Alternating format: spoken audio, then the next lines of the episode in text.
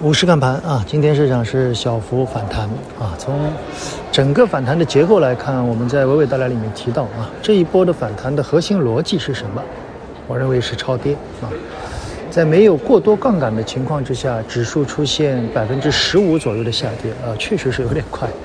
第二呢，情绪在大幅度的受到抑制以后，在上周四成交上证破三千亿以后，应该算是一个地量。呃，至于反弹的路径呢，我倾向于时间上是有的，空间上我更谨慎一些啊。我们在微微道来里面也谈到了，今天涨幅比较好的一个是高分红啊，一个是我们看到部分的军工啊、医药，还有一些题材啊、新疆板块等等，啊，反正我觉得应该是一个轮动的态势吧。这种轮动的态势，应该会持续一段时间。呃，在这个过程里面，我觉得大家要紧盯几个风向标啊，一个呢是白马的龙头茅台啊。啊，一个呢是部分的周期里面业绩比较好的，呃，所以在这个过程里面，我就盯住几个风向标的意思，并不是说这几个风向标一定可以去参与，而是你要大概判断反弹何时会戛然而止。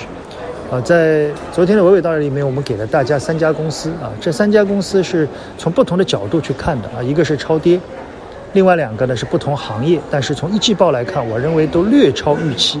也就是说，如果这三家公司都出现了比较明显的见顶迹象，大家要很小心，啊，那可能反弹也就结束了。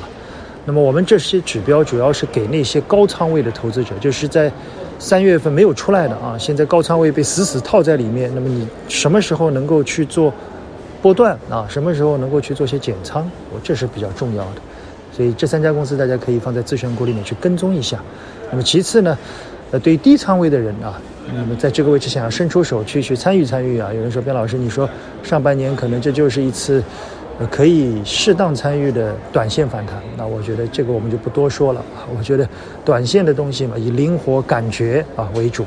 你可以做更熟悉的公司，也可以做一些技术上的公司。嗯，明天找机会我们来聊聊这波反弹的操作的。我的观点吧，啊，对于这种短线的操作呢，我们谈的比较少啊。但今年可能就是要灵活一些，可能要谈一些短线的东西，好吧？明天我们聊聊。同时呢，呃，订阅内容里面，我想还是回答一些大家提到的个股的问题吧。有一些年报啊、快报啊，我们依然在阅读。我还是希望我们的平台的很多用户，无论市场涨跌，都能够每天啊，或者每周，哪怕每个月，花出那么几个小时来做一些阅读。